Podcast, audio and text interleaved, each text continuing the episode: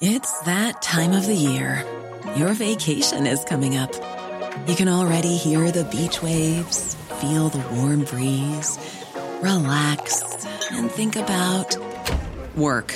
You really, really want it all to work out while you're away. Monday.com gives you and the team that peace of mind. When all work is on one platform and everyone's in sync, things just flow wherever you are. Tap the banner to go to Monday.com. Hiring for your small business? If you're not looking for professionals on LinkedIn, you're looking in the wrong place. That's like looking for your car keys in a fish tank. LinkedIn helps you hire professionals you can't find anywhere else, even those who aren't actively searching for a new job but might be open to the perfect role. In a given month, over 70% of LinkedIn users don't even visit other leading job sites. So start looking in the right place. With LinkedIn, you can hire professionals like a professional. Post your free job on linkedin.com slash people today.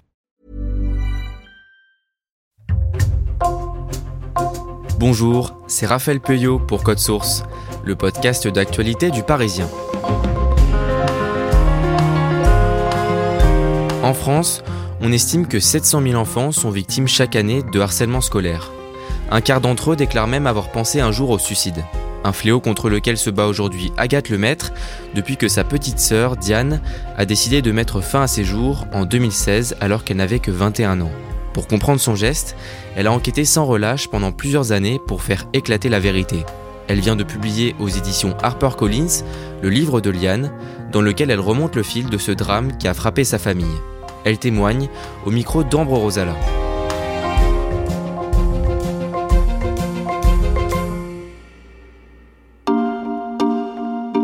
Je rencontre Agathe Lemaître dans les bureaux de sa maison d'édition dans le 13e arrondissement de Paris. Elle vit à Copenhague au Danemark où elle travaille dans la finance, mais elle est de passage en France pour la sortie de son roman Le livre de Liane. Elle a 33 ans, elle est brune avec les cheveux bouclés attachés en queue de cheval. Agathe est née et a grandi près de Toulouse en Haute-Garonne. Son père et sa mère, respectivement ingénieurs vulcanologues et orthophonistes, ont eu beaucoup de mal à avoir des enfants. Mais ils ont fini par avoir Agathe et ses deux petites sœurs qui ont 2 et 4 ans de moins qu'elle. On était hyper proches. Euh, on a souvent fait les mêmes sports, par exemple la GRS qui est de la gymnastique euh, rythmique. On a fait du piano toutes les trois. Surtout, t'as des personnes avec qui te confier, euh, t'as des personnes avec qui rigoler, partager. Quand t'es un peu triste, il y a toujours quelqu'un pour euh, te remonter le moral. On a adoré regarder par exemple des séries comme euh, Charmed à la télé sur le vieux canapé du salon. On avait tout regardé plein de fois, ou Buffy contre les vampires. C'était une enfance genre fantastique. Vraiment euh, hyper privilégié. On avait plein d'amis, une famille très unie, un beau jardin avec plein d'arbres. On jouait tout le temps dehors. Enfin, je me rends compte que tout le monde n'a pas eu une enfance vraiment avec des parents aussi aimants, aussi disponibles en fait. Pendant son enfance et son adolescence, Agathe est très proche de sa plus petite sœur, Diane. Elle était assez, euh, assez espiègle. Surtout qu'elle était un peu la petite dernière, donc moi j'ai tendance à trouver, comme je suis l'aînée, que des fois elle en profitait un peu. Parce que par exemple, moi j'avais jamais le droit de sortir après 10 heures du soir, donc je partais toujours aux soirées euh, avant tout ce qui se passait d'intéressant. Et ma petite sœur, ben forcément, c'est la petite dernière, et puis elle pouvait sortir jusqu'à minuit. Et après, bah, elle jouait vraiment bien du piano. Et puis j'ai toujours vu écrire. Elle avait toujours un carnet à la main ou quelque chose. Elle a toujours euh, eu cette passion de l'écriture. Elle était très investie sur euh, comprendre les autres, écouter les autres et puis écrire ce qu'elle ressentait. Agathe termine ses études en 2013 quand elle a 23 ans. Puis elle est embauchée dans une entreprise du secteur de la finance à Singapour. Quand je suis arrivée à Singapour, que j'ai eu mon premier job, pour la première fois en fait, euh, le soir et le week-end j'étais libre. Et j'avais de l'argent parce que premier boulot, bah, ça y est, t'es payé quoi. Et puis surtout, tu peux voyager à Bali, tu peux voyager à Bangkok, tu peux aller en Australie. Enfin, les billets d'avion sont pas très chers. Je voyais ma sœur par exemple pour les vacances. Je l'ai invitée souvent à venir à Singapour ou à Bali. On était vraiment dans la découverte, dans le voyage. On parlait bah, de tout ce qu'on aimait faire et de tout ce qu'on avait envie de faire comme projet. On se disait qu'on allait, à New York ensemble. Enfin, on avait vraiment plein de projets en tête. Et donc, ouais, ça nous a beaucoup rapprochés, je trouve, euh, paradoxalement. Le 5 mai 2016, Agathe fête ses 26 ans à Singapour. Elle attend des nouvelles de ses parents et de ses sœurs qui habitent toujours en France. J'attendais l'appel qu'on fait euh, chaque année avec ma famille, enfin pour tous les anniversaires en fait. C'est l'occasion d'avoir tout le monde au téléphone en même temps, de se donner des nouvelles. Et donc j'attendais cet appel qui arrivait pas. Donc euh, bah, je vais me coucher, je mets mon téléphone à côté de moi en mode euh, fort. S'il m'appelle comme ça, je saurai. Et en fait finalement, bah, c'est vers minuit que mon père m'appelle. Sauf qu'il était tout seul quoi. Et il pleurait et, et il m'expliquait des trucs, mais je comprenais pas. En fait, il me disait que ma sœur s'était suicidée, mais moi je comprenais pas pourquoi elle se serait suicidée. Je me disais, ben, il doit se tromper. Puis après, je lui ai dit, ben, emmène-la à l'hôpital. Enfin, c'était pas du tout. En fait, je comprenais pas qu'il me disait que c'était fini. Diane, la plus petite sœur d'Agathe, s'est suicidée la veille à l'âge de 21 ans. Agathe part en trombe à l'aéroport et prend le premier vol pour retrouver sa famille à Toulouse. Quand t'as un décès qui est soudain, t'es encore dans ton choc. Tu vas aux pompes funèbres. Enfin, moi, j'étais jamais allée aux pompes funèbres. Ils te demandent quelle couleur de granit tu veux. T'es vraiment en décalage, en fait. Tu dis, enfin, t'as des papiers, des attestations qu'on te demande. Enfin, toi, tu dis, mais quoi, des attestations de décès? Toi, t'es là, mais les gars, je, je sais rien, en fait. Je, je comprends même pas ce qui s'est passé. Et puis, c'est vraiment au moment où on a vu le corps, en fait, que je me suis dit, ah ouais, en fait, euh, en fait, c'est fini, quoi. Enfin, c'est tellement impressionnant. Enfin, moi, j'étais jamais vraiment allée dans une morgue pour voir un corps. Et euh, émotionnellement, c'est dur. Et puis c'est là que tu te rends compte que ben, la personne que tu as devant toi, elle est partie, quoi. Et tu es obligé de l'accepter, en fait. L'enterrement de Diane a lieu quelques jours plus tard. Agathe et sa famille sont aussi reçus par des policiers. Ils leur remettent la lettre que Diane a laissée pour eux avant de mourir. C'est une lettre qui a été retrouvée donc, euh, près du corps de ma sœur. C'est bête, j'ai toujours cru que je saurais quoi écrire le moment venu. Et à présent, je me retrouve face à une page blanche. J'ai tout fait pour arrêter cela, ce long processus qui m'amènera à mon acte prochain. Croyez-moi, j'ai fait tout ce que j'étais capable de faire. Je n'ai jamais voulu mourir. Jamais. J'ai cherché à arrêter de souffrir, justement parce que j'avais tellement envie de vivre. Sauf que je suis arrivée au point de rupture. On a tous un seuil de douleur supportable, vous savez. Et j'ai dépassé le mien il y a longtemps déjà. Croyez-moi lorsque je vous dis que j'ai cherché à aller mieux. Mais cette fille m'a détruite. Je ne suis que ruine, une façade et une femme qui fait semblant. Il faut se rendre à l'évidence. Il n'y a et il n'y aura plus jamais rien derrière mon sourire. Je suis morte depuis longtemps. Papa, maman, je vous aime. Agathe, Sophie. Je n'aurais pas pu me rêver mieux comme grande sœur. Vous êtes géniale. Il n'y a aucun mot qui puisse traduire à quel point je tiens à vous. J'espère que vous me pardonnerez un jour de vous avoir fait subir une telle chose. Profitez de cette vie tant que vous le pouvez encore. Ne m'oubliez pas, mais oubliez votre chagrin. Pensez à sourire. Ce à quoi je renonce aujourd'hui, j'aimerais tant que vous puissiez le vivre. Ne faites pas comme moi, gardez-vous des chemins sombres. Prenez soin de vous, soyez heureux, je vous aime. Et c'est signé Diane Lemaître. Quand j'ai vu la date et que j'ai vu qu'elle avait écrit il y a deux ans, enfin sur le coup c'est un peu une trahison.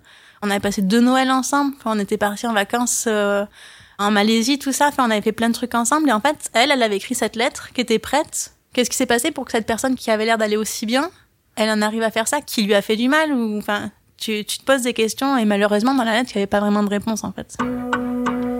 Agathe ne comprend pas de quoi sa sœur parle quand elle évoque cette fille qui l'a détruite. Alors elle décide de tout faire pour trouver une explication et comprendre pourquoi Diane a mis fin à ses jours. Elle se rend à l'appartement de sa sœur et trouve son journal intime. Elle hésite beaucoup, mais elle décide finalement de le lire. Pendant des jours et des nuits, elle plonge dans ces dizaines et ces dizaines de pages qui retracent toute la vie de sa petite sœur depuis son enfance. Le début du récit est très joyeux, mais il prend une autre tournure quand Diane raconte son entrée en sixième. Elle a une rentrée où bah, ses amis jouent un peu moins avec elle, et puis euh, il y a cette fille qui commence à lui faire des commentaires puis elle, elle est pas très à l'aise pour répondre, donc elle se dit, bah, j'encaisse, je souris, et puis j'espère qu'ils vont se lasser. Enfin, je comprends l'attitude. Moi, j'aurais peut-être fait pareil. Comme elle répond pas, et qu'elle a des lunettes, et qu'elle a des bonnes notes, et que les gens se moquent d'elle parce qu'elle a des bonnes notes, et qu'elle appelle l'intello, tout ça, bah, ça prend de l'ampleur, en fait. Et petit à petit, elle a de plus en plus de commentaires, et c'est plus juste sur ses lunettes, ses bonnes notes, c'est parce qu'elle a les cheveux bouclés. Donc, il appelle le singe. Mais on sent que c'est pas non plus encore trop agressif, que c'est juste le début. Vers la cinquième, les gens découvrent qu'elle est homosexuelle. Donc forcément, ben, encore plus de moqueries. Ses copines ont moins envie de jouer avec elle, forcément, parce qu'elles ont peur, je pense, d'être aussi les cibles de moqueries. Ça la déséquilibre d'avoir des moqueries tous les jours. Le fait qu'on lui commande sur son poids, par exemple, ben, elle a plus envie de manger, elle a peur du miroir, elle a peur de se doucher. Ça change la perception de son corps, mais aussi de son identité. Elle a l'impression qu'elle a plus de valeur, en fait. Elle raconte aussi dans son journal que c'est aussi sur Internet qu'elle se réfugie sur Internet pour se sentir en sécurité, pour parler avec des gens sans agression, mais qu'en fait c'est le contraire qui se produit. C'est-à-dire que ben, il continue à l'agresser sur Internet et tout le monde le voit et elle a l'impression que tout le monde est contre elle. Enfin, c'est dur.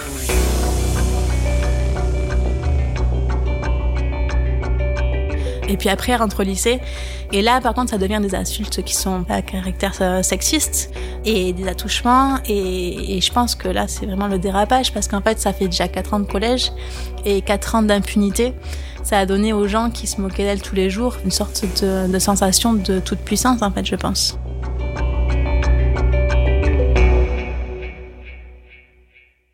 Agathe tombe des nues en découvrant tout ça. Sans qu'aucun membre de sa famille ne s'en rende compte, Diane a subi du harcèlement scolaire pendant 7 ans, de la sixième à la terminale, par le même groupe de personnes mené par une adolescente, cette fille dont elle parle dans sa lettre. À la maison, elle ne laissait rien paraître, sûrement parce qu'il s'agissait pour elle de moments de respiration où elle se sentait bien et pouvait complètement être elle-même. Diane raconte dans son journal que tout s'arrête à la fin du lycée, quand elle commence ses études supérieures. Mais c'est à ce moment-là qu'elle se rend compte des dégâts du harcèlement qu'elle a subi. Il n'y a plus de harceleur du tout? Tout le monde est gentil avec elle. Il n'y a aucune raison, en fait, de se sentir triste, mais elle a des phobies, elle. Elle avait peur d'aller en cours. Elle se sentait euh, vraiment euh, en danger dans une salle de cours, et c'est normal après tout ce qui s'était passé. Elle a des terreurs nocturnes qui avaient l'air effrayantes. Si tu sais que quand tu vas t'endormir, ça va être aussi horrible et que tu vas te réveiller en hurlant, ben, je suis pas sûre que tu as envie d'aller te coucher. Et donc, euh, donc elle fait des insomnies, elle est épuisée, elle a peur de sortir de chez elle. Enfin, quand tu lis ce qu'elle vivait, tu te dis, mais c'est affreux. Dans son journal, Diane écrit que malgré ses phobies, elle faisait tout pour essayer d'aller mieux. Elle suivait des, une sorte de thérapie avec un psychologue trois fois par semaine. Alors des fois, elle n'arrivait pas à y aller à cause de ses phobies, mais la plupart du temps, elle y allait quand même. Et elle faisait ce qu'on lui demandait, elle écrivait son vécu. Puis à côté de ça, elle n'a jamais lâché ses études. Elle voulait vraiment obtenir l'indépendance financière, euh, avoir un métier. Enfin, elle se donnait du mal. Puis elle était dans une relation de couple. Enfin, c'est pas le profil de quelqu'un qui abandonne et qui se laisse couler. C'est le profil de quelqu'un qui, qui, se bat pour avancer. Agathe découvre aussi qu'une fois majeure, Diane avait porté plainte pour harcèlement sur les conseils de son psychologue. J'ai l'impression, de ce qu'elle écrit, qu'elle avait vraiment l'espoir, pas forcément que les personnes soient condamnées, mais au moins qu'elles soient convoquées et qu'elles présentent des excuses. Malheureusement, la plainte a été classée hyper vite. Pourtant, il y avait des, un, un, témoignage d'une autre personne euh, de sa classe, ou en tout cas de son entourage, qui soutenait cette plainte, mais euh, ça a été classé en disant qu'il n'y avait pas assez de preuves. Et je trouve que c'est un peu dommage parce que ça enlève la légitimité aux victimes de se sentir prises au sérieux et reconnues. Agathe termine la lecture du journal intime de sa sœur. Elle comprend qu'elle avait commencé à se renseigner sur les démarches à suivre pour déménager à l'étranger à l'autre bout du monde, probablement pour repartir de zéro. Elle décide de pousser ses recherches un peu plus loin. Elle a besoin de comprendre pourquoi Diane a fini par se suicider alors même qu'elle avait des projets. Elle retrouve le mot de passe de la boîte mail de sa sœur et se met à éplucher les moindres échanges qu'elle a eus. Elle découvre que quelques mois avant le suicide de Diane, l'un de ses harceleurs avait déménagé dans le même quartier qu'elle. Si déjà t'as peur de sortir de chez toi, t'as peur des autres, et que quelqu'un euh, déménage dans ta rue, quelqu'un qui t'a fait du mal et qui a jamais été puni, et que tu puisses le croiser n'importe quand, quand tu rentres chez toi, quand tu sors de chez toi, quand tu vas chercher des croissants, ou même quand tu vas au bout de la rue, enfin, c'est peut-être pas grand chose, mais c'est peut-être la goutte d'eau de se sentir en insécurité permanente, en fait. De se dire, est-ce que je vais pas croiser cette personne? Pour moi, euh, elle écrit que ça la stresse, et je pense que c'était un peu l'élément euh, déclencheur qui a fait que c'était trop. Dans les affaires de sa sœur, Agathe retrouve un autre journal que Diane a commencé quelques jours avant sa mort. Elle l'a appelé le carnet de bord des derniers jours, et à l'intérieur, elle raconte ses derniers instants de vie avant son geste final. C'est un carnet qui est bien écrit, tout ça, avec euh, un joli ruban. Enfin, d'un côté c'est poétique et de l'autre côté c'est effrayant, parce que tu sens qu'elle a décidé en fait. Et elle raconte en fait le compte à rebours. Comment elle prépare en fait ces derniers jours, comme, comment elle les passe, ce qu'elle apprécie dans la vie, parce qu'elle sait que c'est presque fini. C'est extrêmement déstabilisant à lire.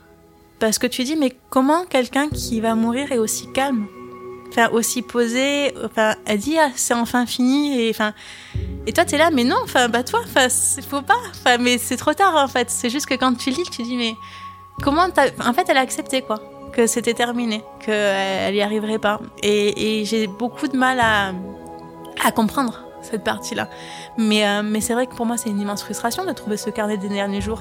J'ai envie de dire, mais non, c'est pas tes derniers jours, mais viens, on va à New York, quoi. Mais en fait, euh, en fait, au moment où tu t'en rends compte, c'est trop tard. Il n'y a plus rien à faire du tout. Agathe doit rentrer à Singapour pour le travail. Elle continue d'éplucher tous les écrits de sa sœur, tous les mails qu'elle a pu recevoir ou envoyer. Elle contacte aussi un des psychologues de Diane pour lui poser des questions sur sa sœur. Et elle finit par se dire qu'il faudrait peut-être qu'elle arrête de chercher des réponses à ces questions. Quand tu es face à un deuil, en fait, la seule issue, c'est d'accepter Et donc, t'obstiner à trouver des réponses en disant non, j'accepte pas, ben, c'est pas très sain. Parce que tu peux enquêter toute ta vie, mais tu trouveras jamais toutes les réponses que tu veux. Tu vas te perdre là-dedans, c'est un vrai piège, et t'arriveras plus à t'arrêter, et tu vas sombrer en fait. Enfin, c'est ça qui va se passer. Si à un moment, euh, il faut accepter, et il faut arrêter, et il faut avancer. Agathe démissionne de son travail à Singapour. Elle en trouve un autre, toujours dans la finance, à Copenhague, et s'installe alors au Danemark en 2017, un an après la mort de sa petite sœur. Elle a conservé son journal et d'autres textes que Diane a écrits, des poèmes ou des récits d'invention. Comme sa sœur voulait devenir écrivain, Agathe essaye de rassembler ses textes pour les faire publier, mais ça ne fonctionne pas vraiment. Elle demande alors conseil à des professeurs et des écrivains. Quelqu'un m'a dit, ben, tu devrais peut-être écrire votre histoire et intercaler donc des pages du journal intime. J'ai commencé presque de suite parce que j'avais envie d'essayer. En fait, je me suis dit c'est peut-être une piste. Et après, en fait, dès que tu commences à écrire, bah, les mots viennent tout seuls. Même des fois, enfin, je me levais la nuit parce que les phrases arrivent en continu. En fait, tu travailles en continu parce que tu te dis que si tu arrives à écrire ce livre, alors ta sœur qui voulait être écrivain pourra l'être, et, euh, et ça te donne un but aussi. Agathe écrit un roman largement inspiré de l'histoire de sa sœur et de son enquête à elle pour essayer de comprendre ce qui l'avait poussée à se suicider. Le 8 mars 2023, elle publie le livre de Liane, dans lequel elle dévoile de vrais extraits du journal de sa sœur. Ce livre, elle l'a écrit pour rendre hommage à Diane et lui permettre de réaliser son rêve, avoir ses textes publiés.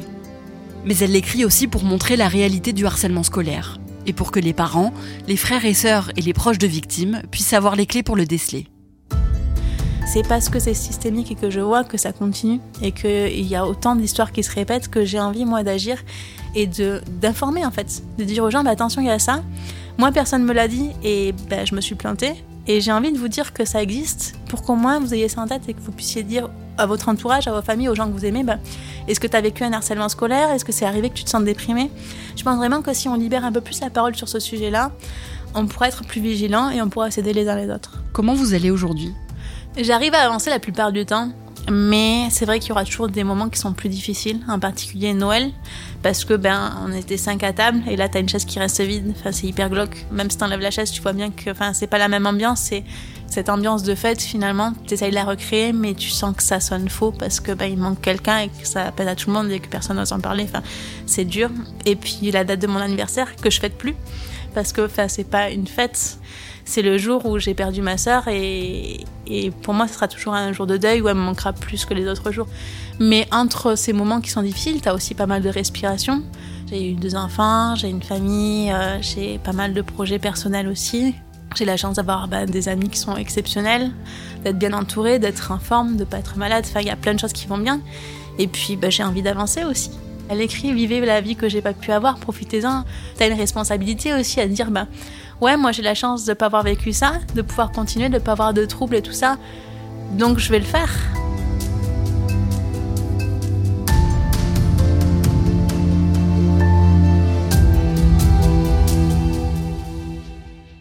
Ambre, Agathe Lemaître a publié le livre de Liane le 8 mars 2023. Est-ce qu'elle s'engage autrement contre le harcèlement scolaire? Alors déjà, elle m'a dit qu'elle allait reverser euh, une partie des fonds issus de la vente de son livre euh, à une association qui lutte contre le harcèlement scolaire. Et ensuite, elle s'engage aussi euh, au quotidien via son compte Instagram. C'est un compte qui s'appelle Agathe en parle, tout attaché, dans lequel elle sensibilise au harcèlement scolaire et à la nécessité d'en parler. Et elle m'a raconté qu'avec ce compte, elle discutait avec beaucoup de victimes et beaucoup de proches de victimes pour les aider. Dans le livre, les prénoms ont été changés, mais l'histoire est très largement inspirée de celle d'Agathe et de sa famille. Comment ses parents et son autre sœur ont vécu la sortie du livre elle m'a expliqué qu'ils ne l'avaient pas tous lu, ou du moins euh, pas en entier. Sa mère, par exemple, euh, ne l'a pas ouvert du tout parce qu'elle lui a dit que c'était vraiment trop dur pour elle. Mais par contre, Agathe m'a dit qu'ils l'avaient tous euh, soutenu dans ce projet d'écriture de livre depuis le début, et que si ce livre pouvait aider à ralentir le harcèlement scolaire, ils sont très contents que leur histoire soit publiée. Ambre, on l'entendait dans l'épisode, Diane a porté plainte contre ses harceleurs, mais faute de preuves suffisantes, cette plainte a été classée sans suite. Aujourd'hui, qu'est-ce qui est possible de faire pour les victimes de harcèlement scolaire? Alors déjà, et c'est ce pourquoi Agathe se bat, il faut en parler euh, à ses parents, à ses professeurs, euh, à l'infirmière scolaire. Et ensuite, euh, c'est aussi possible de porter plainte contre ces harceleurs. Ça fait un an que le harcèlement scolaire est puni par la loi. Depuis le mois de mars 2022, c'est un délit pénal. Les harceleurs risquent une amende et même de la prison, jusqu'à 10 ans de prison lorsque la victime a été amenée à se suicider. Par contre, dans le cas précis de Diane, la sœur d'Agathe, donc, malheureusement, c'est déjà prescrit puisque les victimes de harcèlement scolaire ou leurs proches ont 6 ans après les faits pour déposer plainte. Est-ce que Agathe Lemaître en veut au harceleur de Diane? Non, en fait, aujourd'hui, elle se bat contre euh, un système parce qu'elle le voit à travers euh, tous les témoignages qu'elle reçoit sur son compte Instagram. Le harcèlement scolaire, c'est systémique. Et donc, son combat aujourd'hui n'est pas tourné vers les personnes qui ont fait subir ça à sa sœur. Son combat est plutôt tourné pour que ce qu'elle a vécu, ce que sa sœur a vécu, ça n'arrive plus à d'autres familles. Merci, Ambro Rosala. Je rappelle les références du livre d'Agathe Lemaître, le livre de Liane paru le 8 mars chez HarperCollins. Cet épisode de Code Source parlait du suicide. Si vous avez besoin d'aide, appelez Suicide Écoute, une permanence d'écoute téléphonique ouverte 24 heures sur 24, 7 jours sur 7, au 01 45 39 40 00 ou sur suicide-écoute.fr. Cet épisode a été produit par Clara Garnier-Amouroux, réalisation Pierre Chaffanjon. Code Source est le podcast quotidien d'actualité du Parisien. N'oubliez pas de vous abonner. Small details are big surfaces. Tight corners are odd shapes. Flat, rounded, textured or tall. Whatever your next project, there's a spray paint pattern that's just right. Because Rust-Oleum's new Custom Spray 5 in 1 gives you control with 5 different spray patterns. So you can tackle nooks, crannies, edges and curves – without worrying about drips, runs, uneven coverage, or anything else. Custom Spray 5 and 1. Only from Rust Abonnez sur votre plateforme d'écoute préférée, à laisser des petites étoiles ou un commentaire, et vous pouvez aussi nous écrire à cette adresse code source at leparisien.fr.